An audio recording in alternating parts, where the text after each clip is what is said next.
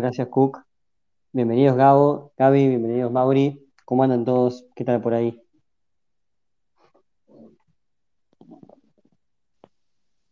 Por acá todo bien, muchas gracias por la invitación. Un placer estar por acá.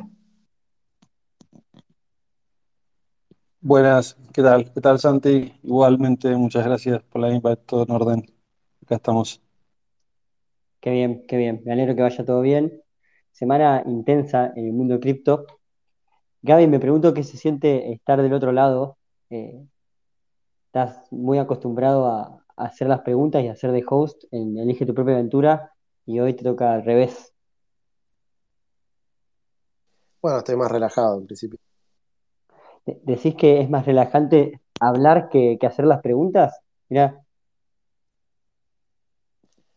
Sí, yo no- la verdad que no, no me tomo nada muy en serio, así que cuando hago las preguntas o cuando las respondo no me hago mucho problema, así que te diría que estoy, estoy tranquilo. bien, bien. Una de las ventajas intrínsecas del martes de Defiant es que es a las 7 de la tarde, es horario ideal para abrirse una cerveza y promover ese tipo de relajo. O en el caso de Mauri, un vinito. ¿Estás por allá, Mauri? ¿Estás por Cuyo? Sí, tal cual. Qué bien, qué bien.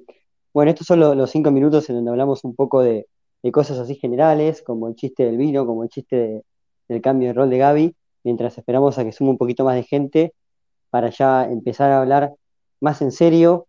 Eh, pero bueno, hoy, hoy los temas generales no son tan livianitos.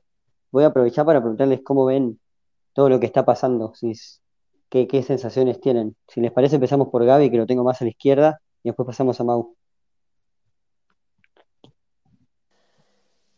Eh, es una mezcla de sensaciones. Por un lado, digamos, reafirma la tesis que, que venimos trabajando hace, hace tiempo, que es que si, si existe te- una tecnología para resolver un problema, eh, está buenísimo usarla. Eh, básicamente, si hoy se puede tener una tecnología que te permita custodiar tus propios activos digitales o hacerle la custodia a un smart contract que si bien tiene sus riesgos, puedes ver lo que está pasando. Eh, nada, cuando involucras confiar en otros humanos y en este caso eh, estos humanos defraudan a, a, todo, a, los usuarios, a los inversores, a la comunidad, es como que da bronca, pero por otro lado, bueno, puede pasar y, y bueno, y ha pasado y va a seguir pasando, así que me parece que, que nada, que, que, es algo muy malo, pero por, algún, pero por otro lado nos deja una, una lección, ¿no?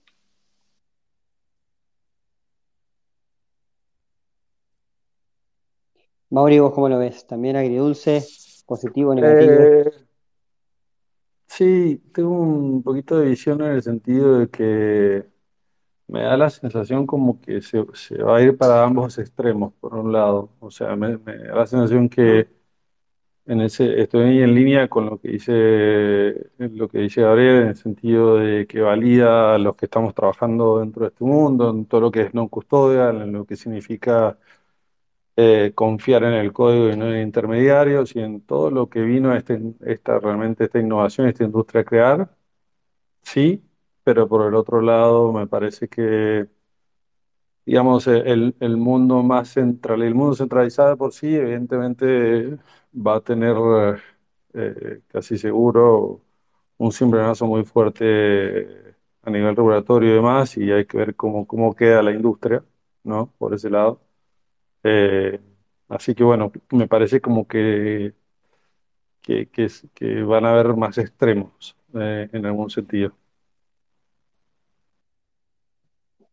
Bueno, es muy parecido a lo que hablábamos la semana pasada, justo está Marina conectada, la veo por ahí, y ella decía justamente eso, que va a haber posiblemente una polarización mucho más fuerte entre lo que es centralizado y lo que es descentralizado, y lo centralizado va a ser full regulado y no va a estar este mix, este híbrido que termina dando lugar a lo que sucede.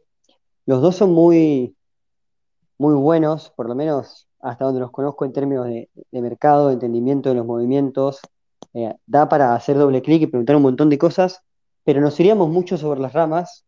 El tema de hoy es, está más enfocado en, en emprender dentro de la Web3, eh, cada uno con su propio emprendimiento, con su propio camino.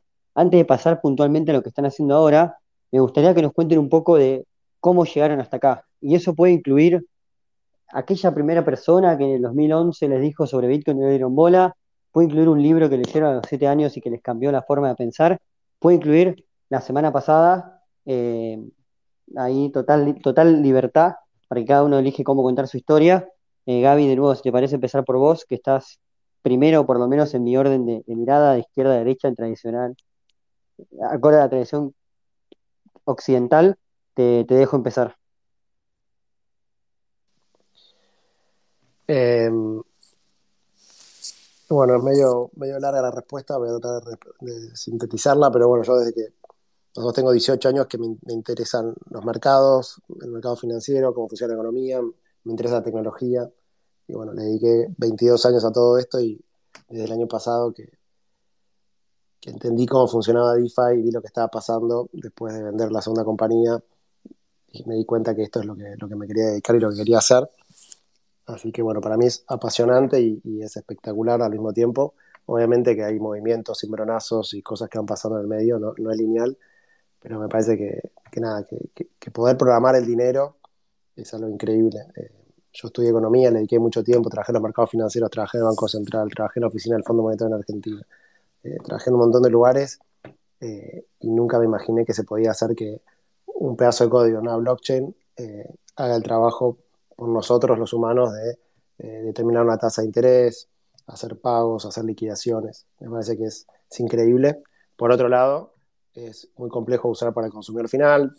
Eh, falta un montón todavía desarrollar este mercado, así que nada, me encantaría que haya más proyectos eh, haciendo cosas eh, en cripto y, resolviendo problemas, porque al fin del día tenemos que hacer que esta tecnología sirva para algo, no solamente para comprar un token y que valga más plata, sino para que eventualmente le mejore la vida al consumidor final y creo que así ahí tenemos que apuntar todos.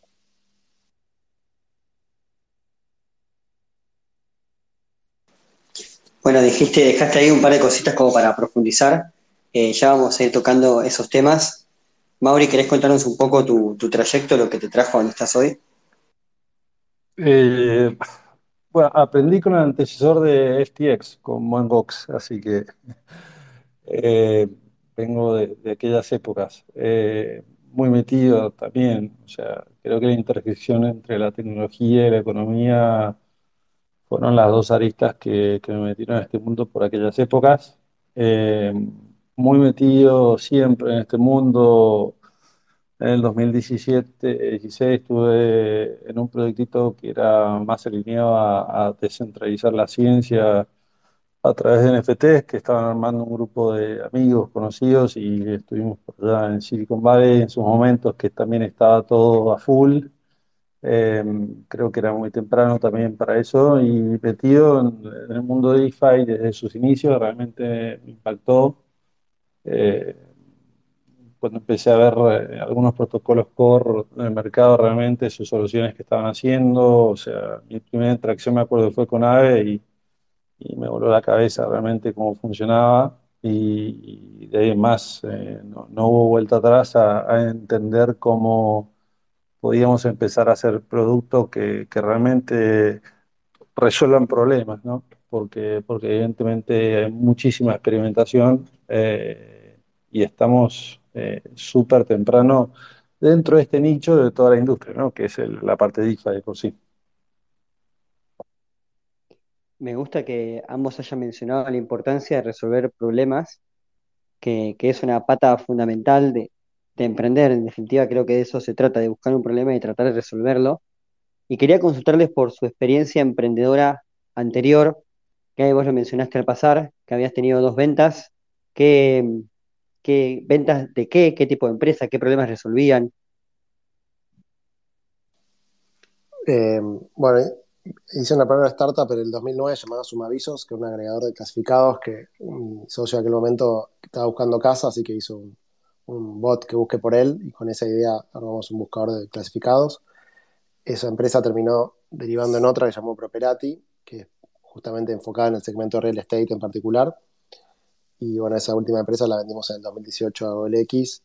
Así que bueno, del 2018 al 2021 estuve un poco en la corpo y con ganas de volver a emprender. Así que bueno, el año pasado me, metí full en DeFi y hice la tercera compañía que es la que estoy ahora, que se llama Exactly Así que esa es un poco la, historia. Y bueno, y Web 2 eh, básicamente es eh, marketplace, clasificados, eh, generar oferta y demanda al mismo tiempo, dar herramientas de tecnología.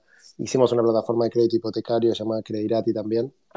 Así que bueno, fue un poco la, la entrada en calor para, para poder hacer ahora Exactly. Me gusta esa forma de plantearlo, ¿no? Como la, preparación en Web 2 para, para lo que estás haciendo ahora. Recuerdo un tweet, no me acuerdo hace cuándo fue que lo tiraste, pero algo así como Exactly es el mayor desafío de mi vida. Y, felicitaciones por, por el lanzamiento. Mauri, me gustaría preguntarte a vos si, si tenés experiencias previas antes de Web3, ¿ya habías emprendido o fue directamente de otras posiciones, de otros roles, a ver todo lo que estaba pasando acá, todas las soluciones que había y tirarte de cabeza? No, eh, pues, al yo empecé más por el mundo corporativo, trabajé muchos años afuera de Argentina, como 15 años, Eh, hice la típica carrera corpo, los estudios corpo, MBA y toda la historia, la típica. Pero bueno, vengo de familia de emprendedores. Eh, 2014 fallecieron mis viejos y tenían un- una empresita de retail acá en Mendoza. Me tuve que venir a vivir acá después de 15 años, aprender a vivir otra vez en Argentina. Eh, y bueno, tomé las riendas de la empresa, la hicimos crecer un montón. Y después de cuatro, cuatro años, básicamente los chicos con los que la, la hice crecer, la- me moví a un costado y la, la manejan ellos hace varios años. Y de ahí empecé a emprender. Eh, empecé, primero me llamaron a una empresita que la verdad que hace el año pasado, no, este año levantó una ronda con, con Anders Horowitz, creo que no sé si no es la única en Argentina. Eh, para, para, me, me llamaron los, los founders para ayudarlos a manejarla, básicamente. Y, y bueno, un tema entre los founders y de ahí salió uno de mis socios de 2PI que empezamos a emprender juntos. Eh, empezamos a más del lado web 2 y nos dimos cuenta de que básicamente estábamos al final de una ola. Eh, yo venía, como dije antes, muy metido en, en el mundo cripto hacía años, era como el bichito que siempre tuve, metido ayudando a varios proyectitos. Y bueno, realmente cuando, cuando empezamos a ver todo lo que había en DeFi, nos metimos en, en una hackathon de Ethereum, que creo que ese es un buen consejo para la gente que está acá, para quien tiene ganas de emprender es re buen, digamos, ecosistema para, para buscar co-founders, para, para probar ideas, etcétera, y nos metimos en una, una hackathon de Ethereum que era online, habían como 1.500 personas, nos metimos en otra a las tres semanas, ganamos premios ahí, con, me acuerdo, con Polygon y otro protocolo más, y ahí fue cuando, chao, nos embalamos sin armar a lo que, a lo que es hoy 2Pay, básicamente. Esa es un poquito la historia. Está muy bien la recomendación de los hackathons. Eh, eh, hace poquito en DevCon hubo uno muy grande, hubo varios, y, y de repente en Argentina uno empieza a ver un montón de equipos que se arman a partir de hackathons y proyectos que nacen y proyectos que meses después siguen, siguen ahí, lo cual es, me parece que es muy valioso. Eh, Es algo que, que por ahí no se veía tanto en, en Web 2, y ahí ya te, te pregunto, Gaby, por las diferencias principales entre emprender en Web 2 y emprender en Web 3. Eh, ¿los hackathons tienen algo que ver o hay otras cosas más, más relevantes? Creo que el principal diferencia es el product market fit. Básicamente cuando uno emprende en Web, en web 2 o en general, eh, hay espacio para, para probar cosas, para que se rompan cosas, para arreglarlas, para ir modificando lo que uno va haciendo. Cuando uno emprende en Web 3, especialmente en un proyecto que va a manejar dinero, eso no ocurre, con lo cual el product market fit termina siendo posterior al lanzamiento. Y ahí el gran desafío es cómo ir haciéndolo, digamos, antes del lanzamiento oficial. Hay varias maneras, obviamente probar cosas con usuarios, hacer encuestas, pero también se puede probar en testnet. Bueno, hay varias cosas que, se pueden ir haciendo, pero te diría que el principal, la principal diferencia es, más allá del lenguaje de programación y un montón de cuestiones técnicas, la dificultad que uno tiene como emprendedor de no poder salir al mercado hasta que el producto no esté 100% perfecto, que no esté certificado, verificado, digamos, chequeado por ex auditores externos, cada línea de código, y eso es como que hace que sea más difícil y más largo el lanzamiento. Así que es un poco diferente el go-to-market, si querés la respuesta corta, pero obviamente es, es muy interesante también. La famosa frase Better Done Than Perfect por ahí para un protocolo DeFi con smart contracts y con un montón de dinero metido, no, no sé si aplica tanto, ¿no? Esa frase es la que yo usaba hasta hace, unos meses y la dejé de usar. Así que tal cual. eh, nada, en Web 2 hay que iterar, hay que ir probando, haciendo cosas. En Property, si algo andaba mal, no era tan grave. Bueno, alguien no podía conectarse con una inmobiliaria, con una constructora. No, digo que esté bueno, pero no es el fin del mundo. Eh, acá es, diferente, ¿no? Eh, no puede haber, no hay margen de error, digamos. ¿Querés contar un poquito acerca de Exactly? Así la gente tiene más contexto. supongo que la mayoría ya lo conocerá, pero está bueno una, una aclaración como para que vean por qué este tema de Better Done Than Perfect ya no aplica.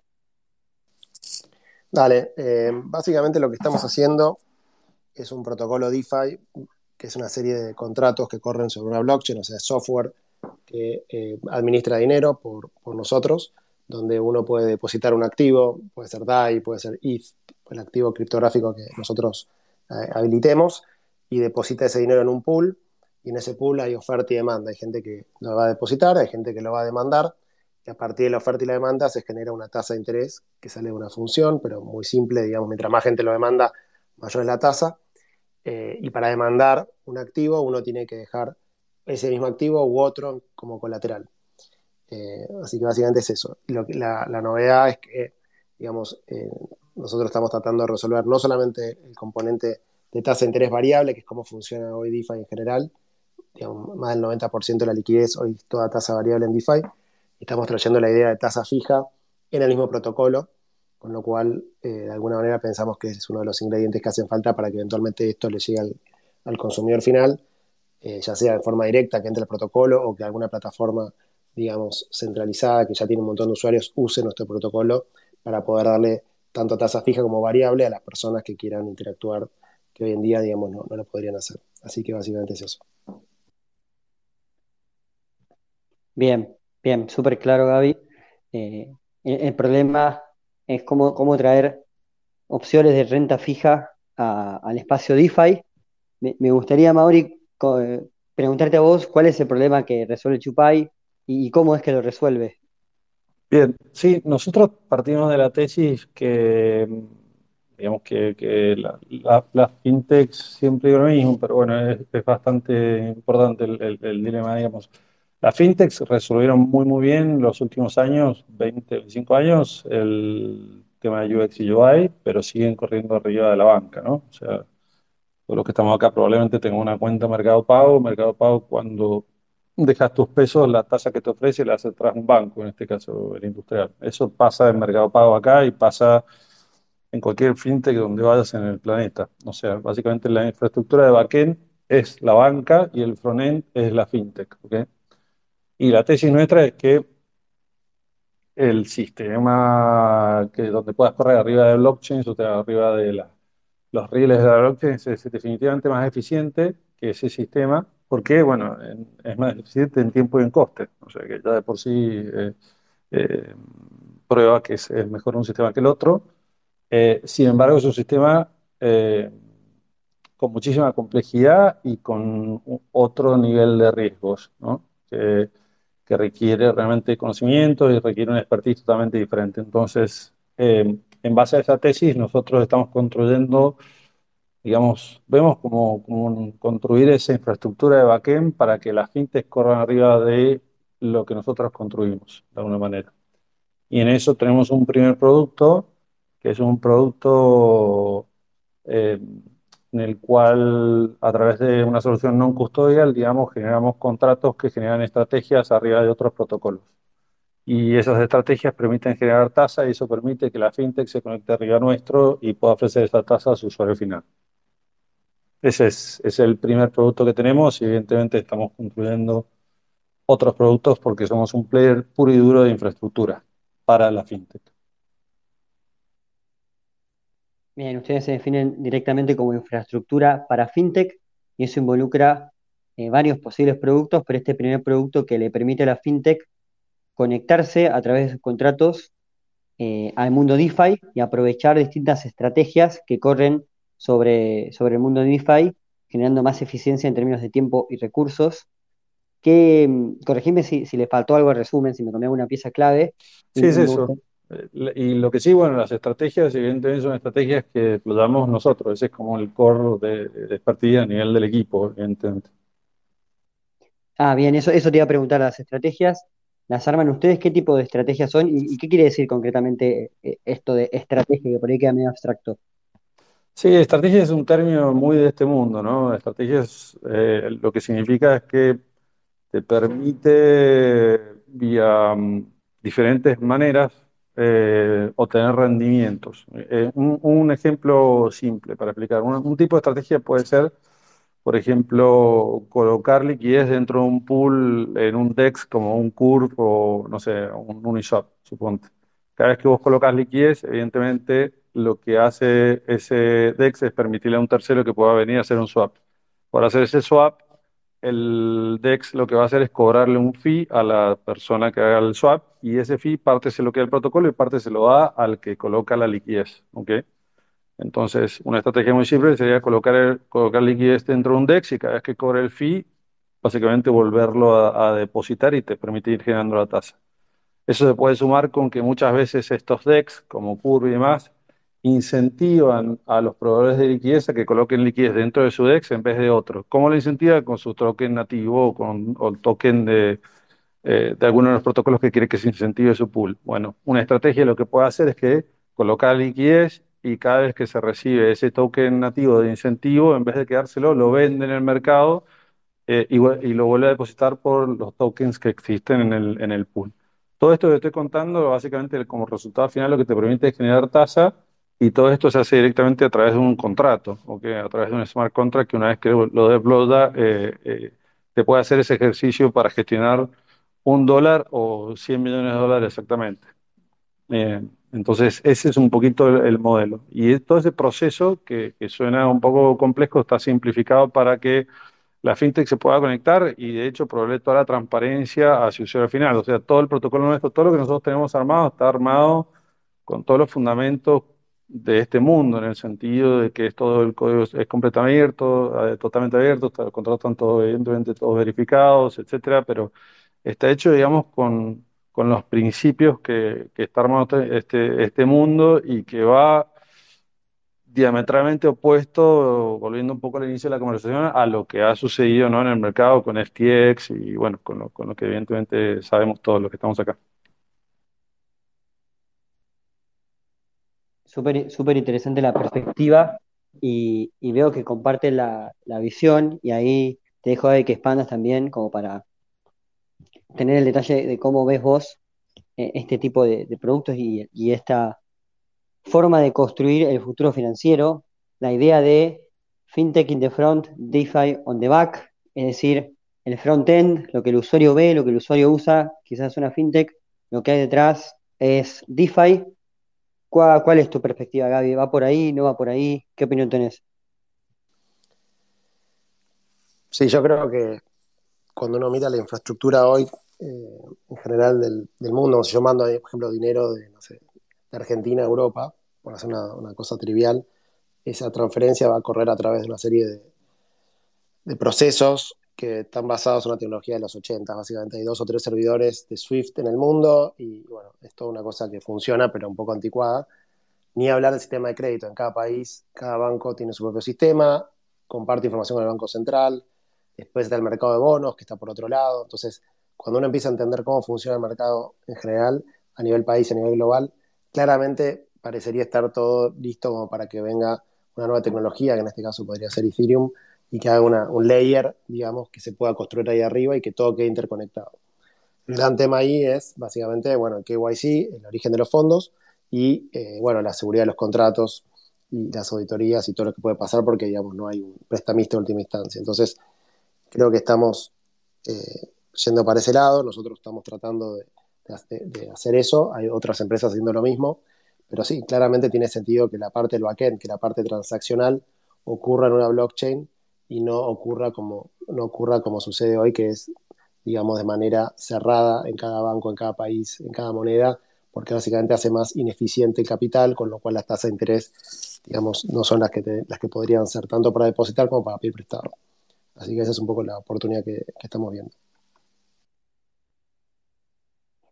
Claro, claro, tiene, tiene mucho sentido plantearlo como un backend transparente, público, seguro, global, compartido. De alguna manera es esa propuesta que, una de las tantas propuestas que trae la tecnología blockchain o cripto como industria para solucionar distintos problemas alrededor del mundo y alrededor de varios negocios. Romper por ahí con toda esta idea de, los hilos, de que haya entidades, países, gobiernos, mercados aislados y, poder unificarlo todo y, generar beneficios de escala y que se vea mucho más eficiente. Me gustaría, Gaby, preguntarte sobre algo que mencionaste, que por ahí no está tan relacionado con, el tema que estamos tocando, pero me parece que en este momento de, la industria tiene, tiene sentido hacer un doble clic, que es el prestamista de última instancia. ¿Qué quiere decir que, en cripto no hay un prestamista de última instancia? Mira, eh, en el año 1998, hace mucho, mucho tiempo, hubo dos personas que ganaron el premio Nobel en economía por hacer el método Black-Scholes de evaluación de opciones y todo el mundo quería invertir en ese hedge fund. Eh, esas personas apalancaron un montón y compraron bonos rusos. Rusia entró en default cuando las tasas de interés empezaron a subir en el mundo. Eh, se, dio este problema y tuvo que intervenir la Reserva Federal de Estados Unidos para justamente salvar este hedge fund, porque básicamente los bancos le habían prestado plata a este hedge fund.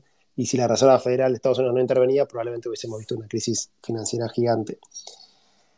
Eh, en el mundo cripto, digamos, en principio toda la información está disponible en chain. O sea, uno podría ver cada protocolo, cómo funciona, cuántas reservas tiene, depósitos, préstamos, cómo se generan las tasas de interés, con lo cual la transparencia está disponible.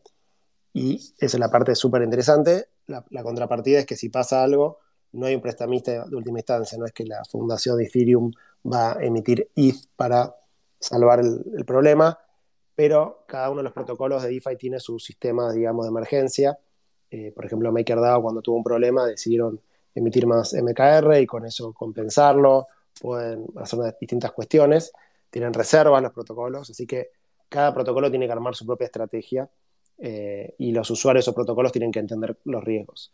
Eh, para la ciencia económica esto es lo ideal porque si no se genera un, incentivo a, hacer las cosas mal, total va a haber un prestamista en última instancia, una reserva federal, un banco central que me va a salvar y eso genera malos comportamientos de los agentes. Bueno, hay papers y premios Nobel que ganaron por estudiar todo esto, así que yo lo veo como algo positivo el hecho de que no exista prestamista de última instancia, pero levanta mucho la vara de la, calidad del producto, de las medidas de seguridad que hay que tener, eh, porque eh, si un banco colapsa, bueno, uno sabe que eventualmente hay un seguro de depósito, hay un banco central que va a responder.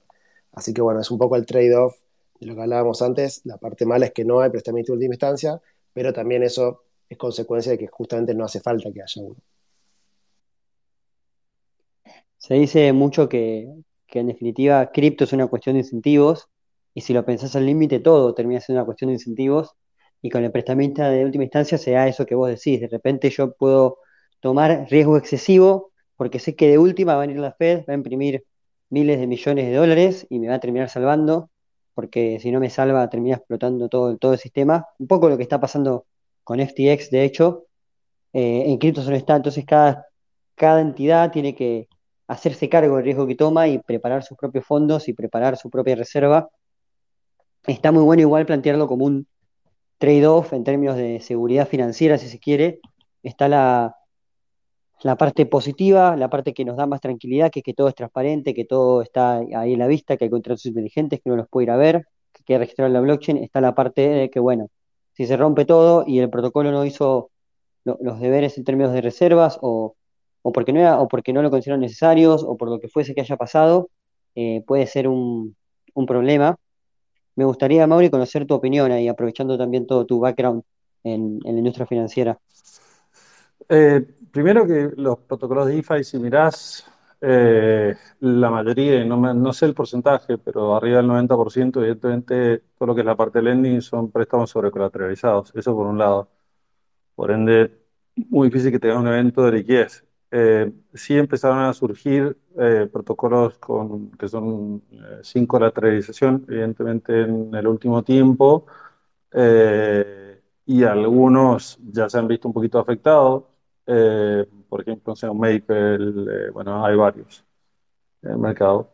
Pero yo creo que, volviendo un poquito a lo que decían recién, creo que lo interesante acá es que no tenés un moral hazard de alguna manera, porque en el sistema bancario tradicional vos sabes que siempre vas a tener a alguien, ¿no? Se llame, se llame la Fed, o se llame el Banco Central Europeo, o el que sea, que salga a respaldar cuando el sistema caiga. Eh, el problema de eso es que crear los incentivos incorrectos después, porque evidentemente todos pueden correr riesgos sabiendo que siempre los van a cubrir.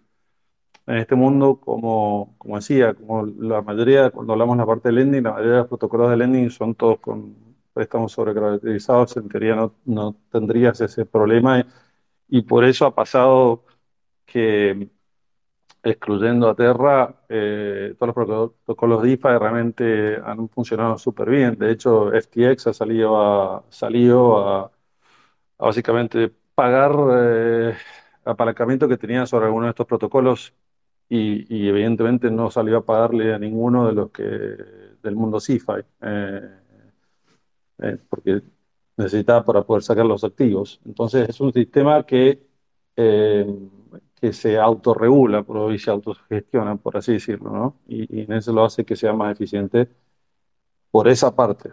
Sí está la parte del riesgo eh, de, a nivel seguridad de los contratos, eh, que si lo analizás, digamos, el, tiempo que tiene la industria, y yo, no soy programador, pero mi socio sí, y un montón de discusiones que tenemos, que también, obviamente, la mayoría del código de muchos de estos protocolos sobre los cuales interactúas y sobre el cual empezás a construir está bastante eh, verde, por así decirlo, y eso hace que implica que también existan riesgos por, por hackeo. Si acá un hackeo, en vez de ser un hackeo a una base de datos que te va a pedir una recompensa, es un hackeo a un contrato y el contrato te van a vaciar los fondos. Entonces el riesgo es mayor, que tampoco lo vas a eliminar con una auditoría con 100, eh, simplemente tenés que buscar maneras cómo mitigarlo eh, auditorías son, pero hay un montón de otras cosas también para hacer, para ir mitigando, y lo cual, repito, se mitiga el riesgo, no, se elimina.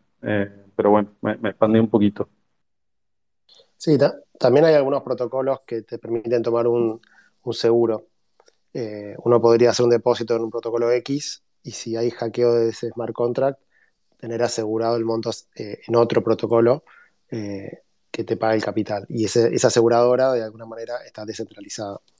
Así que, bueno, el riesgo nunca es cero, pero eventualmente uno podría sacar un, seguro al respecto. También podría pasar que te hackeen sin entrar al protocolo, que entras al frontend de un sitio y, bueno, hubo un problema y terminaste depositando en otro lado. Entonces, requiere mucho análisis de parte del usuario de lo que está haciendo, pero, digamos, eh, creo que hay un montón de herramientas. Hay herramientas de monitoreo en tiempo real, eh, hay back bounties para que la comunidad también avise si hay algún problema. Bueno, hay cantidad de herramientas y cada vez más.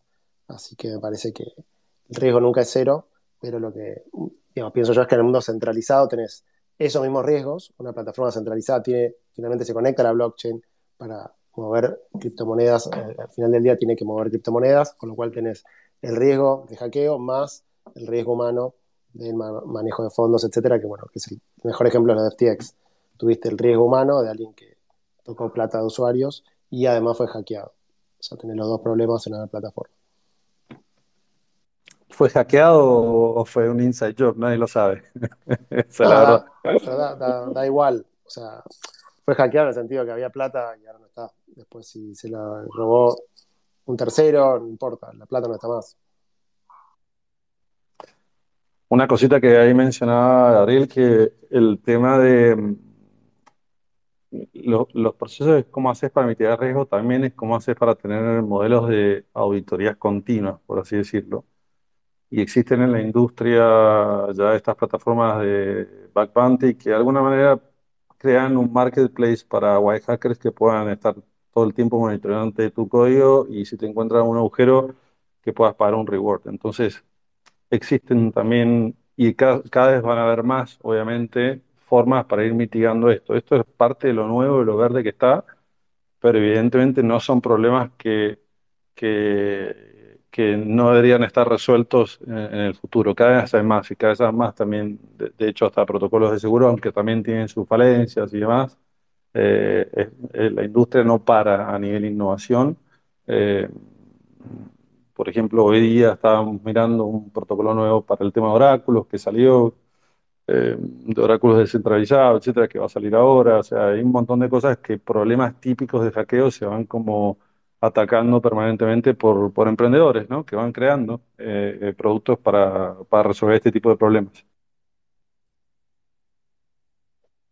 Bien, Bien, vo- voy a hacer ahí un doble clic, Mauri, pero antes me gustaría pre- preguntarte, Gaby, sobre cuáles son los riesgos que se enfrenta un emprendedor en Web3, que lo mencionábamos un poco de rebote, ¿no? Hablamos de los, de los smart contracts, qué sé yo, pero, pero hay una lista, tenés más o menos mapeados, che, son estos 4, 5, 6, eh, que por ahí son incluso nuevos a la Web 2. A ver, no tengo una lista, pero te los puedo enumerar. Eh, el principal desafío es el que te comentaba al principio. ¿Cómo haces un producto de características muy diferentes que tiene que tener mucho nivel de seguridad, muchas auditorías, bueno, una cantidad de... eh, hay muchas restricciones, cada smart contract tiene una cantidad, puede pesar como máximo una cantidad de kilobytes, si no, ni siquiera lo puede subir. Cada transacción puede consumir una cantidad de gas, si no, no va a poder eh, hacer la transacción el usuario. Bueno, hay muchos, muchos eh, temas a tener en cuenta, con lo cual es complicado. Hay poca gente que realmente tiene experiencia programando, en, este caso en Solidity, con lo cual es complicado armar el equipo. Y una vez que haces todo eso, no tenés product market fit. Entonces es como que es todo muy complicado y cuando salís al mercado todavía no sabes si el mercado le va a gustar tu producto. Y ese ciclo es largo, complejo y caro. Entonces lo tenés que poder financiar de alguna manera. Eh, y bueno, y eso también requiere hablar con inversores y hacer una cantidad de cuestiones. Así que te diría que es un orden de magnitud como mínimo más complejo que Web 2. Eh, yo creo que nada, yo al principio cuando empecé con Exactly no entendía porque no había más proyectos o más gente haciendo protocolos DeFi y cosas del estilo. Sí, era, era, fácil hacer un, un, smart contract lo subís a la blockchain eh, y al final con, el tiempo me fui dando cuenta que digamos, la dificultad está en, todo esto que te voy contando, cómo armar el equipo, cómo armar el código, cómo testearlo, cómo conseguir que los auditores lo, lo miren, cómo conseguir, bueno, todas las cosas que tenés que ir consiguiendo. Y cuando lo tenés todo eso, estás recién empezando a, a carretear en la pista, todavía el avión no, lo hiciste volar, así que es un proceso largo, cansador, que tenés que financiar de alguna manera, eh, y bueno, no sé si cuánta gente le, interesa y, le gusta eh, ese, tipo de desafíos, yo creo que hay un, lamentablemente hay un sesgo en el mercado o, en general en los emprendedores de, de, ir por cosas más, más rápidas, más cortoplacistas, eh, trading o lo que sea, que bueno, en el momento de bull market genera un beneficio muy, muy grande rápido, pero eh, en general cualquier proceso, ya sea de Web 2 o Web 3, lleva mucho, mucho tiempo. Cualquier empresa que vos veas hoy que te encanta, están hace mínimo 10 años trabajando para hacer eso eh, y, y, la verdad es que lleva tiempo. Así que eh, nada, eso es un poco lo, que tengo para contar. Claro, de repente no es hacer una página web, una landing, tirar Google Ads, ver si la gente cliquea y listo de Product Market Fit, sino que tenés que hacer los smart contracts, conseguir gente capacitada con la dificultad que eso, que eso conlleva a nivel de capacitación. Necesitas después auditar, necesitas financiar todo eso y capaz que lo lanzás chocho finalmente y, bueno, no, no termina siendo, siendo lo que esperabas o no termina habiendo una respuesta positiva de parte del mercado, es decir, no, no está ese product market fit que mencionás. Y, y, te hago una pregunta, ¿eh? en ese, en ese segundo paso o en esa segunda etapa, ¿no? que, es, que es el post-launch, el post, ya están las auditorías, ya están los smart contracts, ya está el equipo más o menos armado, se lanzó. ¿Cuáles son lo, los, los desafíos que hay a partir de ahí?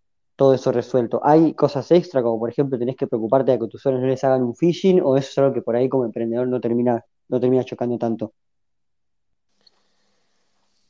Si querés, te seguimos con la, analogía del avión. O sea, tenés el avión, vas a, estás en la pista y bueno, vas a despegar, pero todavía no, no estás en el aire, así que esto recién arranca y sabes que va a haber turbulencia, sabes que, que va a haber problemas. La idea es que obviamente el avión sea seguro pero tenés que tener una cantidad de botones, digamos, en tu panel para poder ir haciendo cosas. Respecto al Product Market Fit, un, botón sería, bueno, lanzo el token, eh, o, corro esto en otra blockchain o en una solución de L2 y consigo tokens de terceros, o sea, cómo genero los incentivos, cómo hago que esos incentivos no sean muy cortoplacistas, cómo hago un, buen, buen token que tenga fundamentos, que sirva para algo. Entonces, bueno, ahora viene tú una etapa eh, muy, muy complicada y que también tiene sus desafíos, pero bueno, ya estamos en el aire. Eh, en principio pensamos que, está buenísimo y, es divertido, pero bueno, vienen, recién empieza el viaje, digamos, así que te diría que estamos recién empezando a volar y, bueno, veremos los desafíos que tenemos. Tenemos una cantidad de, de, de botones y paneles y cosas para, para, ir haciendo, así que bueno, iremos viendo cómo, cómo va eso.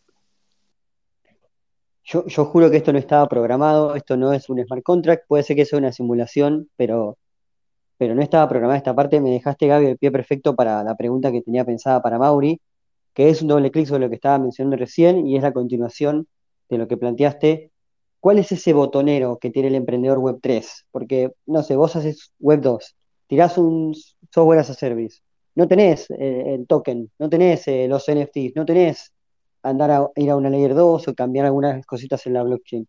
¿Cuáles son esas, esas herramientas extra que tienen los emprendedores Web 3 que, que son intrínsecas o exclusivas de la Web 3?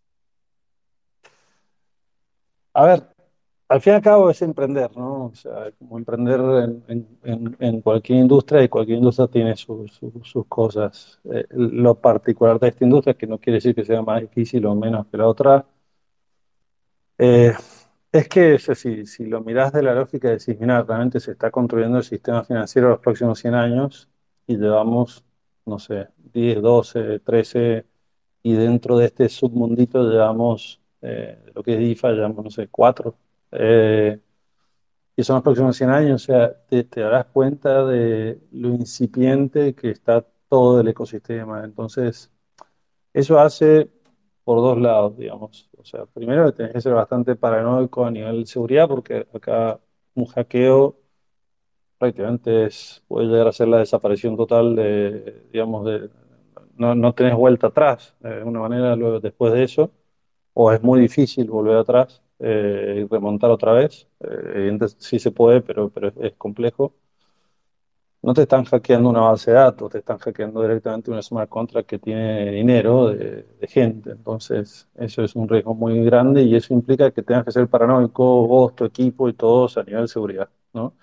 Entonces, ya no es solamente salir a contratar a alguien para que trabaje con vos en el equipo, porque los riesgos son muy grandes, ¿no? Eh, entonces, el, formar equipos también es más complejo, eh, puede ser más complejo capaz, pero a ver, la óptica optimista es que es, es un ecosistema hermoso para trabajar, porque realmente se está construyendo, digamos, el avión mientras estás volando, para volver un poquito a la a, a lo que están hablando de ese tema, pero y eso hace que tengas que estar 24 por 7 porque realmente la innovación es exponencial, porque puedes trabajar realmente eh, con un montón de otros protocolos sin ni siquiera tocar en la puerta ni hablar, eh, y eso hace que, que, que- que los ciclos de innovación yo creo que son mucho más cortos, capaz que la industria web 2, por así decirlo. Em, pero es, es lo fascinante, ¿no? Estás al inicio de una ola y eso es lo lindo. Eh, sería como capaz que el mensaje más interesante dar. O sea, es, es entrar en una industria nueva, es entrar en una nueva ola para surfearla, no, no estás entrando en la caída de una ola y eso es, eso es fascinante, ¿no? Desde el punto de vista del que le gusta emprender. Qué, qué linda forma de escribirlo, es entrar en una ola que se está formando, no una ola que ya, que ya arrancó. Eh, ¿qué te parece que a nivel, que, eso es lo más valioso que tiene hoy la, la web tres como industria para emprender? ¿Es esa motivación de decir, eh, loco, estamos de cero construyendo los cimientos del futuro? Totalmente, sos partícipe de, de un pedacito muy, muy pequeño e ínfimo de toda esa infraestructura del futuro. O sea que Imagínate si te dijesen, ¿te gustaría ser parte de eso como emprendedor? Entonces, realmente si tenés ese, ese bichito de emprendedor, es muy probable que te subas, no importa el riesgo. Eh, Ga- Gaby, vos también habías mencionado algo, dejaste de entrever dos veces. Primero, primero con el comentario de, bueno, no, no hay que tomarse todo tan en serio, no importa si uno pregunta o si uno es el, el que va a responder las preguntas, si te lo tomás más a la ligera es, más divertido. Y segundo, literalmente recién, no, che, lo que tiene de bueno esto es muy divertido. ¿Qué, qué tanto pesa eso a la hora de decidir emprender en Web3? Ha- Habías vendido tu segunda empresa, podrías haber dicho, bueno, me relajo un rato, me tomo unos años sabáticos, miro la tele, qué sé yo, hay un montón de series en Netflix. Eh, ¿e- ¿es la diversión, digamos, las ganas de decir, che, acá hay cosas muy divertidas para hacer? ¿O, o qué es lo que te motiva a estar hoy hablando de Exactly en este Spaces? Eh, bueno, tres años que me tocó estar en la Corpo por, contrato, por la venta de la compañía anterior, fue como una especie de colimba, fue como, bueno, viste, tachando los días que, van pasando para poder volver a emprender, así que me dieron suficiente tiempo y energía para, para volver al ruedo. La verdad que uno en general cuando habla con emprendedores o, mismo las entrevistas que hacemos nosotros es con los que le fue bien de alguna manera y atrás de lo que le fue bien hay un montonazo que le fue mal, con los aviones que, aterrizan bien, digamos, el sesgo del superviviente, la supervivencia de, los que le fue bien.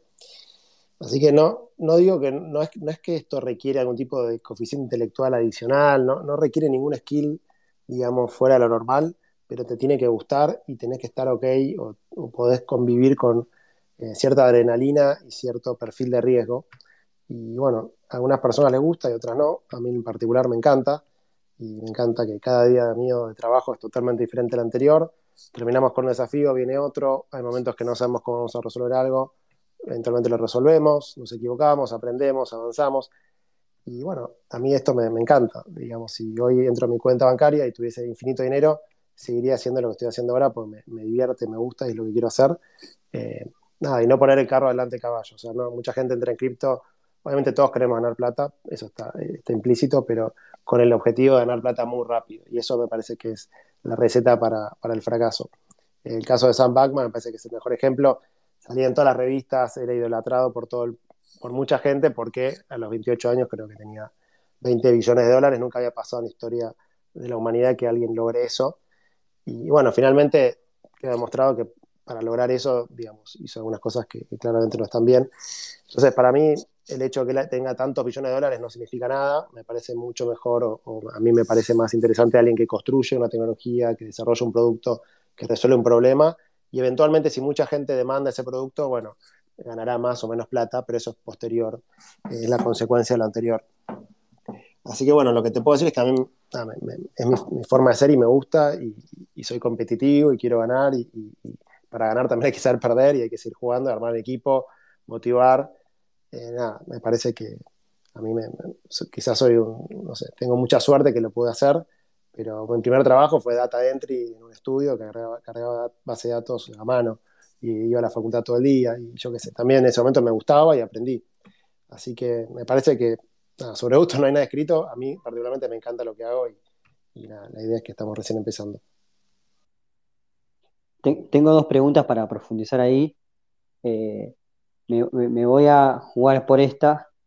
¿Emprendedor se, nace? Todas estas cosas del perfil de riesgo, de que te guste salir de la montonía, hacer cosas distintas, de que te guste el desafío y no saber bien y tener que resolver. ¿Eso te parece que es algo, es una cualidad de la personalidad que viene dada o es algo que uno aprende o algo a lo que uno le toma el gustito de grande como el vino o la cerveza que mencionamos al principio? Mira, la verdad yo soy un afortunado que nací en una familia que, nada, que nunca faltó nada en casa, que tuve una educación espectacular y que, bueno, mi primer trabajo, si bien estaba haciendo data entry, si, si me quedaba sin trabajo, nada, iba a mi casa y, no tenía todo lo que necesitaba. Así que creo que soy en la lotería de la vida tuve suerte en el arranque. Eso también a veces te puede jugar en contra, en el sentido, bueno, ¿para qué voy a arriesgar? ¿Para qué te vas a poner a emprender si ya tenés todo, digamos, más o menos servido? Y, ahí está medio el, el, concepto del cuchillo entre los dientes, ¿no? Alguien que, que tiene ganas de, avanzar y, tomar riesgo.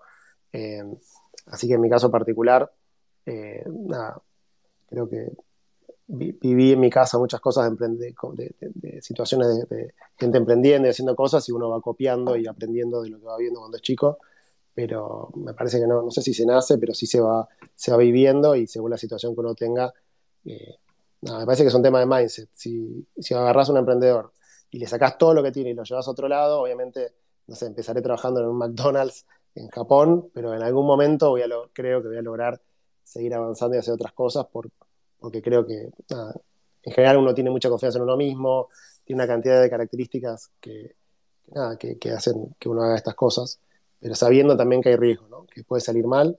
Y en mi caso, si todo lo que hago sale mal, bueno, el peor escenario sería volver a trabajar en una empresa. Así que un poco esa es mi manera de pensarlo. Claro, en el peor de los casos estarías igual que si decidieses trabajar en una empresa de entrada.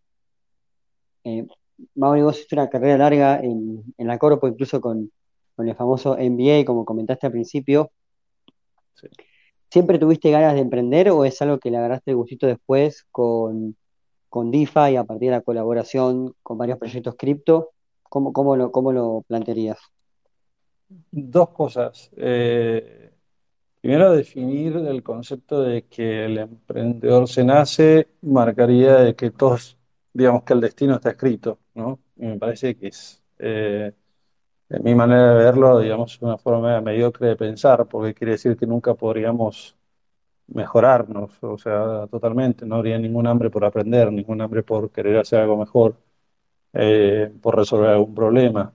Entendamos que emprendedor no necesariamente significa alguien que arma una empresa, puede ser emprendedor de la vida, ¿no? de estar siempre resolviendo problemas, estar siempre aprendiendo, estar siempre haciendo cosas. Puede ser emprendedor trabajando en una corpo, ¿me entendés? O sea, porque resolviste, buscaste la manera de mejorar algo, etcétera, sin que de hecho nadie viniese y te dijese algo. Eh, yo particularmente, no sé, soy mucho de, de pensar, eh, me gustaría el día de mañana mirar hacia atrás y, decir, la verdad que disfruté cada una de las decisiones que tuve y realmente en esta industria eh, es una industria que, que a mí me fascina, siempre me fascinó y creo que estoy en el lugar indicado. Si, si, si, no sé cómo me dirás el éxito, pero si, si no, si no fuese exitoso, la verdad que vuelvo a emprender.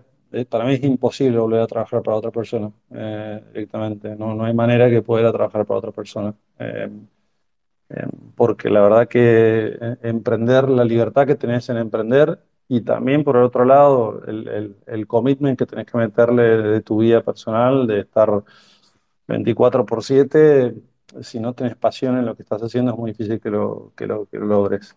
Eh, así que volviendo un poquito, creo que un emprendedor de la vida misma se hace, o sea, se hace en el día a día. No, necesitas ni MBA, ni necesitas el mundo corpo, ni, necesitas nada, eso, la verdad. O sea, lo haces vos en, en tu día, en un lunes, en un domingo, en un sábado. Me encanta, me encanta la visión, me encanta eh, eh, esa aclaración, como si fuese un modelo económico, que uno al principio deja escritas las asunciones. Bueno, si, si nosotros asumimos que se nace emprendedor, quiere decir que no hay espacio para progreso. Me encanta que, que lo hayas planteado así. Y me gustaría preguntarte de, de esto de ser emprendedor, ¿qué es lo que más te gusta? Gaby mencionó varias cosas, para vos quizás sean parecidas, quizás sean muy distintas, pero ¿cuál es esa que decís, che, esto es lo, lo que no cambio por nada? Yo soy una persona hiper curiosa, entonces eh, lo, lo que a mí me gusta es estar aprendiendo permanentemente. Y bueno, justo en este tipo de industria lo que tenés es eso, ¿no? Que, está tan nuevita, está tan inicio de la ola que, que estás todo el tiempo aprendiendo, ¿me entendés? O sea, eh, te faltan las horas y hay cosas que de hecho, no sé, hay sectores que yo por ahí los anulo. O sea, a mí me hablas de NFTs y te digo, la verdad que lo sé muy por arriba, no me meto porque decido enfocarme en algo y, y me meto en ese mundo y ya está. Eh, y ese challenge, digamos, de día a día, levantarte y que o podés tener una agenda o no tener una agenda, siempre te vas a levantar a, a aprender y ver qué, qué info puedes absorber para poder eh, mejorar algo o construir algo del- en lo que uno está involucrado. Y creo que va un poquito por ahí en mi, en mi caso. Vos, Gaby, de todas las cosas que fuiste mencionando y sumando las que, las que mencionó Mau, ¿hay alguna que digas, che, esto es lo que más me gusta de emprender, sin ninguna duda? A mí lo que más me gusta es pasar de una idea a, a un producto, a un servicio, a un grupo de personas trabajando juntos, a un consumidor, a un usuario de ese producto. O sea, me parece que es una locura total, ¿no? Algo que, una, que se te pasó por la cabeza que finalmente se transforma en una realidad. Eh, obviamente termina siendo más complejo, lleva más tiempo, es más difícil, pero eso me parece como algo medio mágico y que me parece espectacular y a mí es una de las cosas que me gusta. Yo a veces estoy en reuniones, me quedo callado, escucho a la gente hablar y, digo, no puedo creer que están trabajando en esto y casi que yo no tengo que intervenir y que eventualmente puedo estar y va a funcionar igual y es un poco la- una sensación muy, muy linda. Qué, interesante eso, ¿no?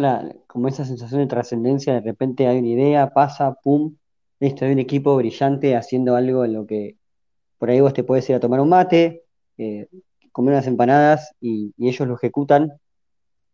Eh, es, ¿qué, tanto tiene que, involucrarse desde tu criterio el founder en el desarrollo de- del negocio y de la concreción de esa idea? Ah, porque me imagino que hay, hay como dos polos opuestos, uno que intenta controlar todo y otro que deja demasiado librado al azar esa resolución. ¿Cuál es para vos el, el equilibrio? ¿Hay un equilibrio? ¿Hay como una teoría así que te diga, que este más o menos es un modelo mental que puedes usar? En mi caso particular, yo trato de me gusta ser el que menos sabe de cada tema en particular, pero por ahí el que más sabe de todos los temas en general. Eh, en un momento estábamos con un tema, bueno, un modelo matemático y me, me vi yo tratando de resolverlo y si bien tengo cierto conocimiento, no he- me di cuenta que hacía falta alguien en el equipo para hacer eso y que sepa varios órdenes de magnitud más que yo de matemática. Eh, obviamente yo no puedo juntar con esa persona, entender lo que está haciendo, pero que esta persona sea realmente mucho mejor que yo en eso. Y a partir de ahí, bueno, se sumó una persona al equipo que es doctor en física, 16 años estudiando física, máster en matemáticas financieras en la Universidad de Chicago. Bueno, una persona de las que yo considero más brillantes y que la conocí hace muchos años, se sumó al equipo y, agarró algo que había armado yo que funcionaba y estaba más o menos bien, un prototipo a algo que creo yo que es, no sé, mil veces mejor.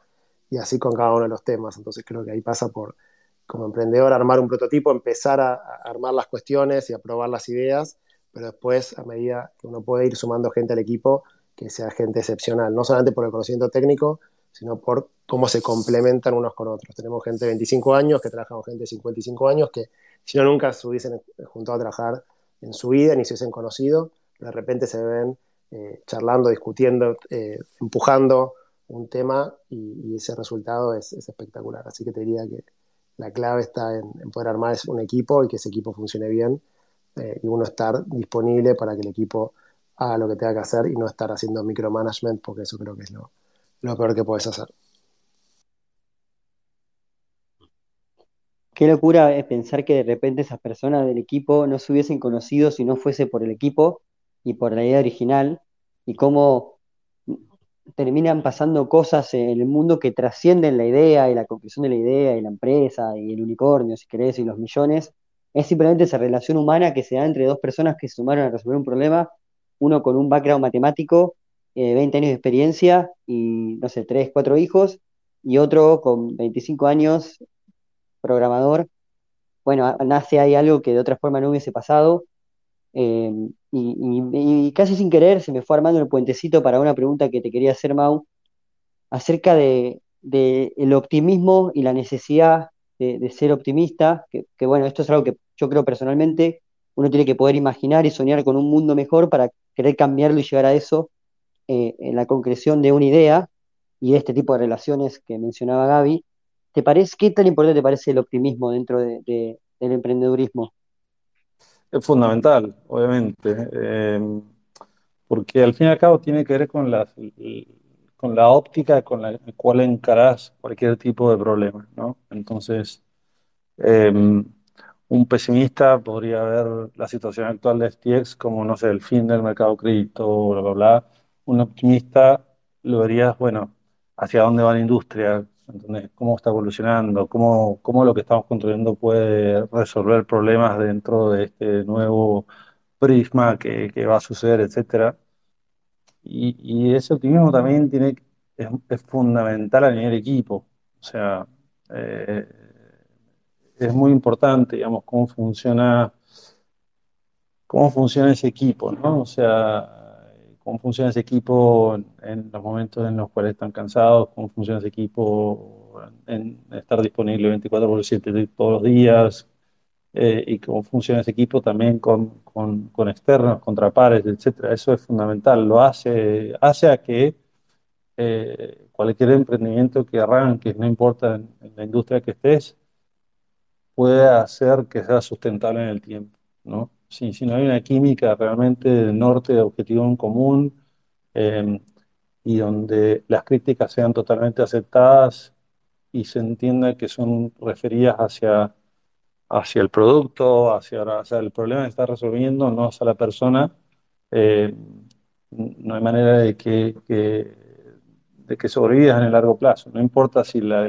lo que arrancaste falló y, y, tuviste que pivotear hacia otra cosa, son maneras realmente de hacer, de hacer algo que estás haciendo que tiene que ser divertido, evidentemente, eh, eh, sustentable en el tiempo. Y eso, y eso es importante transmitirlo también al resto del equipo, ¿no? Para, para que cuando vas sumando eh, eh, personas que, que, van a ser parte de, de este nuevo, de esta nueva aventura, comparten ese tipo de visión, ¿no? Así que lo, lo veo como, como, una arista fundamental en, en, en la supervivencia y en, el, y, en el éxito depende de cómo miras el éxito, ¿no? Porque no, el éxito no necesariamente tiene que ser que eh, en una web hiciste una IPO o, o, que, o que sacaste un token y que te fue súper bien, sino en el éxito de sentirte que, que, te gustó lo que estabas haciendo y que te llevaste bien, ¿no? Porque eso es lo que nos vamos a llevar el día de mañana y cuando venimos para atrás, eso es lo que vamos a medir. Bueno, me, gustó el concepto de aventura y pocas cosas tan aventurosas como reclamar un POAP, sobre todo ahora que POAP arma este esquema de tres palabras, llegó el famoso momento de los anuncios parroquiales. La palabra del POAP del día de la fecha es desafíos, guion medio, web 3, guion medio, aprendizaje.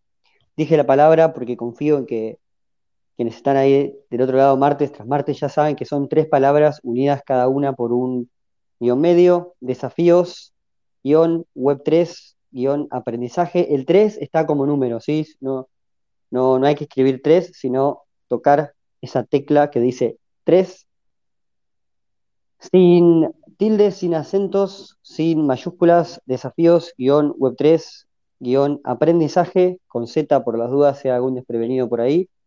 Hay hasta las 8 y cuarto, o sea que quedan unos 13 minutos exactamente para, para mintear el POAP.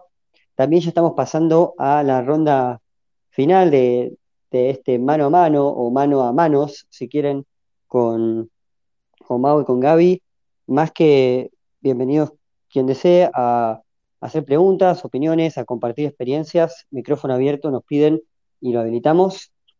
Me gustaría seguir con, con, esta línea. Estábamos hablando, empezamos hablando un poco de, la historia de cada uno.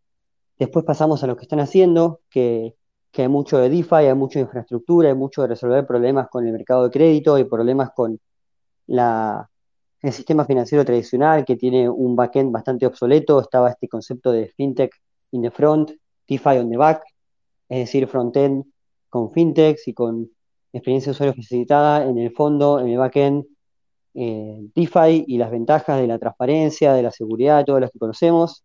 Después pasamos de las ventajas a los riesgos, smart contracts, auditorías, el gran problema de no poder testear en product market fit, el gran problema de que de repente no hay auditoría que te garantice que va a estar todo bien, los desafíos para armar equipo, y ahí a, la, a las herramientas, de repente puedes hacer esto, puedes hacer aquello otro, eh, de repente empiezan a pasar cosas increíbles, nos fuimos quizás al lado más personal, eh, qué se necesita para ser emprendedor, cómo es ese camino, los aprendizajes de los chicos, el tema de, del optimismo, el tema de, del equipo. A mí una pregunta que me quedó ahí colgada, en un momento hubo como una oportunidad para pasar a ese tema y medio que se evaporó, pero aprovechamos esta pausita como para volver, es el tema del token, que, es algo que se habla mucho en el, en el mundo cripto, hay proyectos que nacen de cero con el token, las famosas ICOs, que por ahí tienen un, una connotación peyorativa, pero hubo un montón de proyectos Ethereum mismo que logran financiarse y tener muchísimo éxito a partir de eso. Hay otros que hacen un airdrop, como el caso de INS, el primero el de Uniswap, varios, varios muy grandes, la gente especulando con Metamask, quizá con Arbitrum. ¿Cuál es su perspectiva como fundadores de protocolos DeFi respecto de, del token? Sí, no, ventajas, desventajas, qué ofrece, qué problema resuelve. Si les parece, invertimos el orden. Empezamos con Mau esta vez y después, Gaby, te, doy pie. Tema token, Santi. Eh, tiene que ver mucho eh, con el sentido del, protocolo. O sea, la, la pregunta fue, el, la se me cortó un poquito recién. Entonces, la pregunta que me hiciste recién era cuál es la lógica del tema del token o no. Sí, ¿qué ventajas ves? ¿Qué desventajas ves? ¿Tiene sentido? sí, desventajas que vemos, empiezo con las desventajas. Desventajas que riesgo es riesgo, o sea, generalmente. Muchos de los hackeos vienen generalmente por el token. O sea, que agregar un token a un protocolo, primero que nada, tiene que tener una lógica. O sea, ¿cuál es la razón de tener un token? Evidentemente, porque lanzar un token por lanzar un token no, no tiene sentido y eso en el tiempo se, se va a ver. Eh, la lógica principal debería ser ir a buscar esa descentralización a través del token y que ese token de alguna manera tenga algún sentido lógico a nivel de protocolo, no como el caso de Uniswap. Eh, nosotros realmente estuvimos analizando mucho ese tema, me acuerdo del año pasado, y, y, y no, no, primero que nosotros no tenemos ninguna lógica de tener un token, pero si lo analizamos eh, y, y, nos hacía mucho el parate el tema del riesgo. O sea que en, ese caso yo, yo sería muy, muy cauto. Sí conozco protocolos de anónimos que hoy son muy, muy grandes, eh, que evidentemente el token fue fundamental eh, en el sentido que permitió que, que, pudiesen ellos tomar un paso al costado, ¿no? Y que ese, que ese token se transformase en un elemento fundamental para eh, el desarrollo de la gestión de la DAO y que por ende eh, permitiese esa sostenibilidad sobrepasando a los founders, ¿no? Que eso, ese modelo también está muy bueno eh, en ese sentido. Pero, pero bueno, o sea, a nivel, a nivel pro, yo diría por ese lado, si, si es la lógica de mi protocolo y tiene lógica cómo construyo el token, si todo el tokenomics y demás, y a nivel contra, los riesgos. Hay que ver si, si el riesgo es, es más importante que, que el tema pro. Gaby, ¿vos qué visión tenés del token como herramienta? Pensé que ibas a apuntar a buen token. Bueno, eh, no estaría mal el spoiler oficial. Claro. Básicamente un token es un smart contract. Así como el protocolo es una sumatoria de smart contracts, el token es otro smart contract más, que en el caso de la mayoría de los protocolos, por ejemplo de DeFi, permiten generar algún tipo de gobernanza descentralizada y que no sean el equipo que arrancó con el proyecto los únicos que tengan capacidad de decidir por ejemplo, agregar otro asset al mercado, cambiar algún parámetro, eh, tomar alguna decisión de gobernanza. Entonces, si la idea es construir una plataforma financiera descentralizada, puedes correr el protocolo sobre la red Ethereum y eso va a hacer que esté descentralizado, digamos, una parte del proyecto, pero si realmente querés que esté descentralizado, tenés que descentralizar la gobernanza, tenés que descentralizar el equipo de desarrollo, tenés que descentralizar los servicios centrales como no correr algo en AWS, no, hay una cantidad de cuestiones que es un camino hacia la descentralización. Mientras más descentralizado esté, más resiliente es a bueno, que a alguien se le ocurra tomar alguna medida que afecte a mucha gente o que venga un tercero y quiera incautar eh, los fondos, por ejemplo. Entonces, nada, si el objetivo tuyo es armar un protocolo de DeFi y que sea realmente descentralizado, no te puedes escapar mucho del token porque si no, no lo vas a lograr. Salvo que digas, bueno, el protocolo no tiene gobernanza, funciona de esta manera y ya está, y no se va a tocar más nada, y eso sería otra, otra forma de verlo. Entonces, si esa es la idea, el token cumple la función de gobernanza, que dentro de esa función de gobernanza están los tokenomics, que es, bueno, qué se va a hacer con el dinero que eventualmente el protocolo genere, que se guarda en una reserva, eventualmente se va a distribuir, se va a usar para recomprar el token y quemarlo, bueno, esos son básicamente los, los temas a definir en los tokenomics, que eh, me parece también un tema apasionante que estamos nosotros en esta etapa empezando a, pensar y a trabajar. Así que nada, es otro gran desafío que se viene ahora. Eh, me parece que no hay una receta, eh, hay varios ejemplos de cosas que están buenas, otros que no. Y, bueno, depende mucho del protocolo en particular, eh, qué, diseño conviene más. Y obviamente hay que ir viendo después cómo funciona y si está bien lo que uno pensó en un inicio. Bueno, haciendo doble clic ahí, ¿hay fecha? ¿Hay fecha? No, no hay fecha. Buen token. Hiciste la fácil, Gaby. Yo tenía, tenía un poco de esperanza, que por lo menos me tires un mes. No, a ver. Si querés te digo, te digo de esta manera, digamos, cuando vos contabas los de ICOs, es cómo se financiaban los proyectos hace un tiempo. Primero se emitía el token con un white paper, se emitía un token, uno recibía financiamiento y después tenías que cumplir con lo que decía el paper y armar el producto hoy en día, digamos, eh, los ICOs no, existen más o no, están bien vistos por una serie de cuestiones, porque básicamente era como poner el, carro delante del caballo, ¿no? levantar toda la plata y después eh, tener un token que en principio no tiene valor porque el producto todavía no está desarrollado. Entonces, ¿cuándo vamos a tener el token? Cuando consideremos que eh, el producto tiene product market fit, que la comunidad está usando el producto, que hay suficiente oferta y demanda de, activos en el protocolo, cuando lleguemos a un nivel que nos parezca que tiene sentido y nosotros como gobernanza centralizada que hay ahora hayamos probado y modificado las cosas que pensamos que hay que hacer y nos sintamos cómodos, porque también cuando descentralizas la gobernanza, bueno, es más lento el desarrollo, hay que discutir más temas y eso creo que es la etapa siguiente cuando uno logra este product market fit. En ese momento tiene sentido descentralizar, emitir el token. Uno siempre dice, no, la lanzo ahora porque bueno, es una manera, entre comillas, de ganar plata para el que lo emite, pero eh, es un, arma de doble filo. ¿no? Entonces, en mi opinión, el token va a venir cuando el producto ya esté suficientemente maduro para poder pasar a esa etapa. Bien, bien. Bueno, súper sólida la respuesta de se que está trabajado y pensado el concepto. Me gustaría darle espacio a Guara que solicitó Mica hace un ratito. ¿Qué tal, Guara? ¿Cómo va todo por ahí?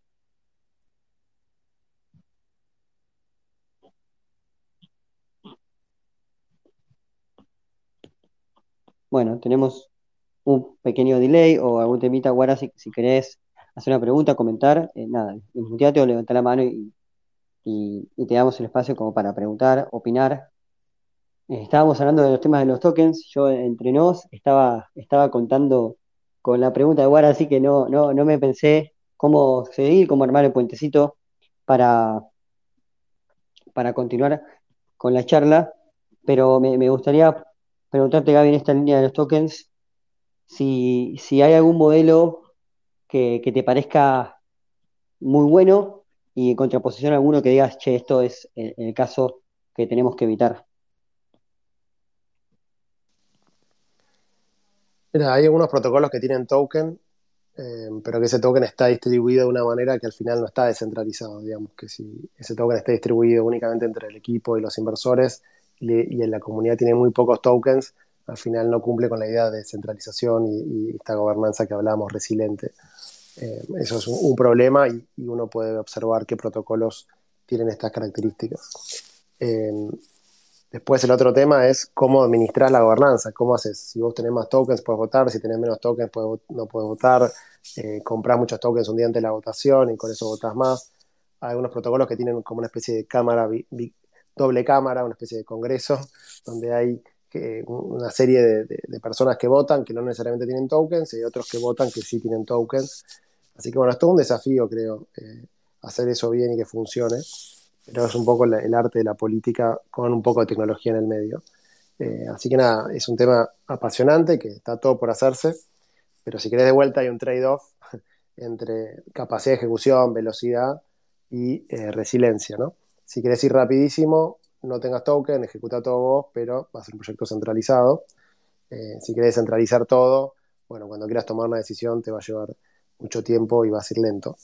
Así que me parece que es más arte que ciencia y, hay que ir de alguna manera eh, tomando estas decisiones en la medida que de vuelta. La clave acá está en la adopción de mercado de tu producto. Si tu producto no lo usa nadie, ¿para qué lo vas a descentralizar si nadie lo está usando? Si lo empieza a usar más gente y hay más volumen, bueno, llega un momento donde tiene sentido ya hacer partícipe de la comunidad y que esa comunidad también se sienta parte pueda ir descentralizando la gobernanza y que a algún punto ya el producto no dependa del equipo original y que empiece a tener un, camino propio. Y eso me parece también increíble que, se pueda hacer. Creo que si hacemos un, un análisis de palabras más usadas durante este Spaces, trade-off está ahí top, top 5 eh, para reflexionar la frase de John Lennon, la vida es eso que pasa mientras decidimos entre distintos trade-offs. Y, quería profundizar justamente sobre lo que mencionaste, Gaby, eh, con una pregunta para vos, Mau. Eh, ¿Cómo ves ese tema de, hay un proyecto, tiene su equipo fundador, de repente se empieza a descentralizar la toma de decisión, el token es la herramienta para, lograr eso, que era lo que, lo que mencionabas también vos en tu respuesta acerca del token sí o no pero aparecen todos estos temas, de repente se vuelve más lento, de repente se vuelve más trabajoso, el equipo pierde la agilidad. Eh, ¿cómo, ves toda esa situación? ¿Se, te ocurre alguna manera de, lograr lo mejor de dos mundos? ¿Te parece que el trade-off es claro y no hay forma de sobresalir?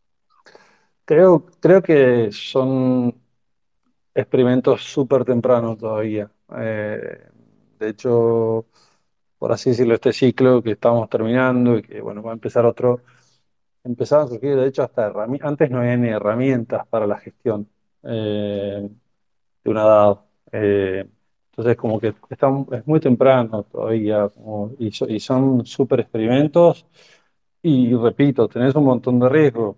De hecho, puedes estar totalmente descentralizado y tenés, eh, no necesariamente puedes tener un hackeo en el smart contract, puedes tener un, un evento de liquidez, como pasó hace un poquito, creo que era un protocolo arriba de Solana, si mal no recuerdo, ¿no? que básicamente lo que hizo desbalanceó un pool, creo, algo así, y luego agarró eh, y hackeó el contrato, hackeó el protocolo Mango, creo que se llamaba, ¿no? Bastantes, varios millones, y luego lo que hizo el tipo, bueno, el grupo de los que armaron eso es, eh, evidentemente, compraron un montón de tokens y votaron en la DAO para que eh, le pagaran, le dejaran básicamente una gran cantidad de dinero al que había reventado el protocolo eh, y le devolviese otra parte. O sea que eh, es, realmente el lejano oeste. Eh, estamos muy, muy temprano como para tomar decisiones y yo creo que si vas a lanzar un token, primero que tenga lógica, no lanzar por lanzar. Y, y, segundo, ser muy cautos porque evidentemente agregas varias capas más de riesgo. Sabes que me, gustó eso que dijiste del Wild West. Hay, a Vitalik lo, entre, hay, bueno, lo entrevistaron miles de veces. Hay varias entrevistas muy buenas de la gente de Bankless. No me acuerdo si fue en, en México o en el París que le hacen esta entrevista, en la que él dice, che, de repente el ecosistema cripto está avanzando un montón y una cosa que noto es que algo que hace unos años era visto como el Wild West, era visto como tierra de nadie, una trinchera en medio de la Segunda Guerra Mundial, hoy es considerado seguro, como si fuese que la frontera de innovación va avanzando y de repente quedan adentro cosas que hace un tiempito estaban ahí en el medio de la nada, totalmente regaladas ante posibles ataques. Habla de los exchanges, que justo con todo lo que pasó esta semana es un ejemplo poco feliz, pero creo que la afirmación sigue siendo válida.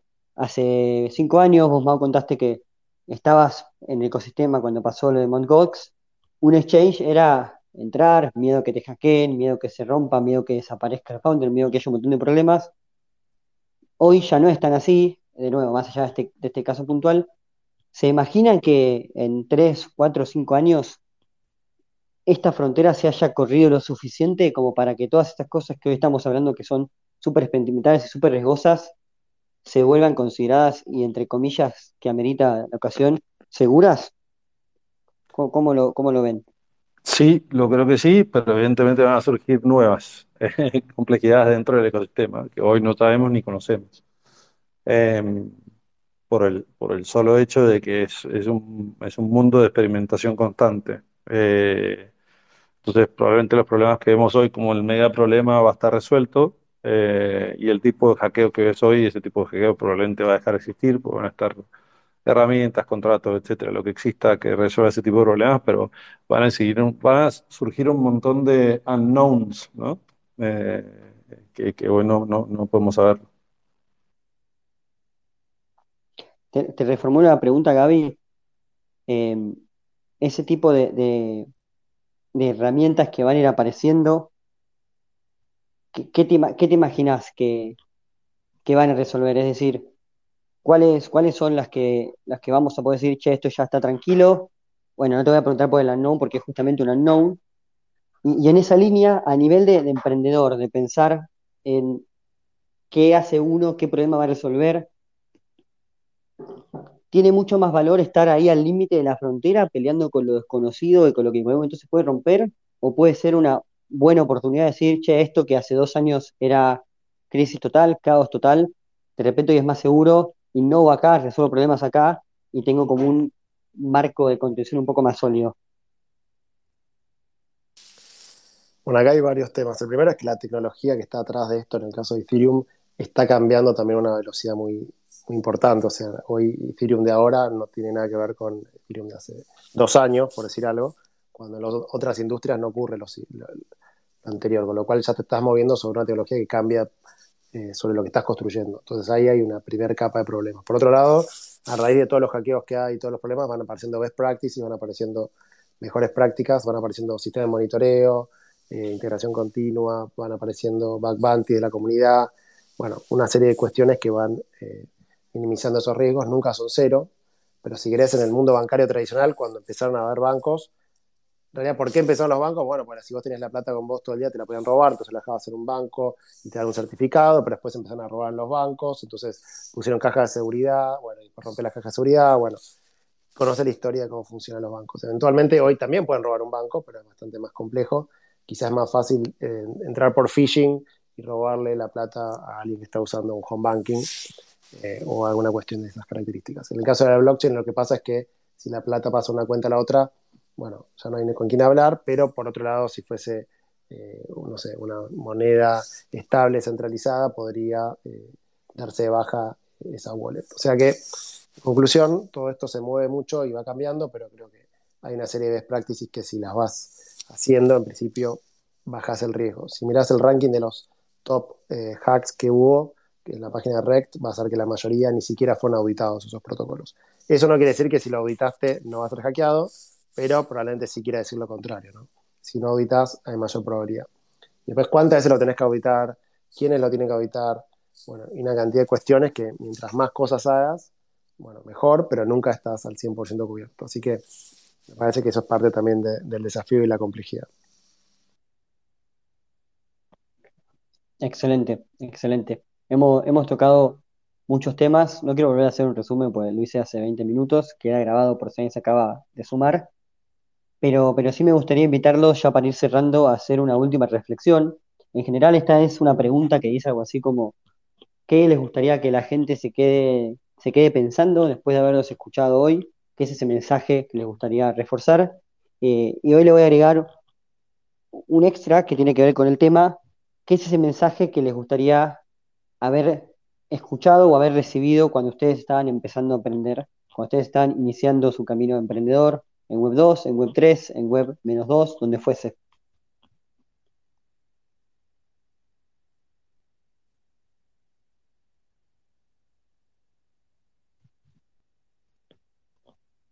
Vamos, ¿querés empezar vos? Sí, eh, creo que está bueno rodearse, rodearse de gente la cual uno puede aprender permanente, ¿no? No, importa que esté en Web 3 o donde está.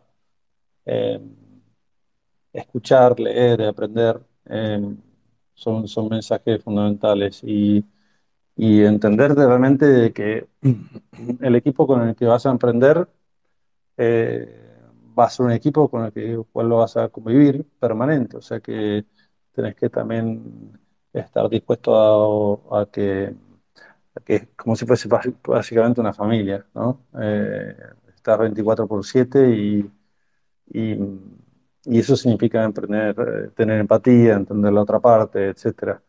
Pero, pero realmente el que estaba empezando a aprender, creo que, una buena manera también es rodearse de, de, gente, emprendedores o para emprendedores, no necesariamente, repito, no, no, necesariamente tiene que ser que fue muy exitoso con la empresa, sino gente que, con, la que se, con la que uno puede eh, preguntar y, básicamente escuchar, ¿no? aprender a escuchar. Creo que eso es una buena, buena manera. El otro día salió en La Nación una entrevista de Nick Argeman de Satellogic y en uno de los comentarios decía que él hace un par de años no sabía absolutamente nada de satélites.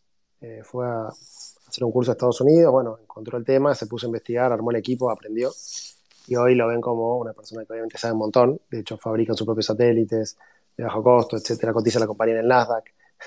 Eh, entonces creo que emprender, ya sea en Web 2, Web 3, en satélites, en lo que sea, es básicamente tener la capacidad de aprender, armar estos equipos, aprender de las personas que uno contrata, pero sobre todo como emprendedor, esa capacidad de aprender, donde uno empieza sabiendo muy poco de algo y de alguna manera se vuelve un experto eh, para tratar de resolver el problema. No te queda otra que aprender del tema y encontrarle la vuelta porque te estás lanzando hacia resolver ese problema.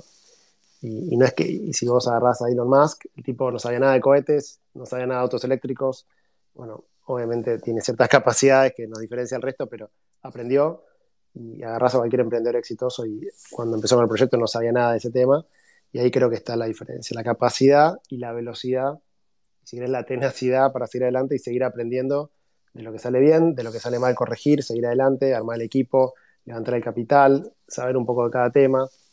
Hay una lista larga de cosas, pero me parece que la, clave acá es cómo uno puede aprender de un tema que no sabe nada y de repente, no te digo volverse un experto, pero para resolver el problema necesariamente lo vas a tener que entender y eso me parece que está, está buenísimo. A mí por lo menos es lo que, una de las cosas que me gusta.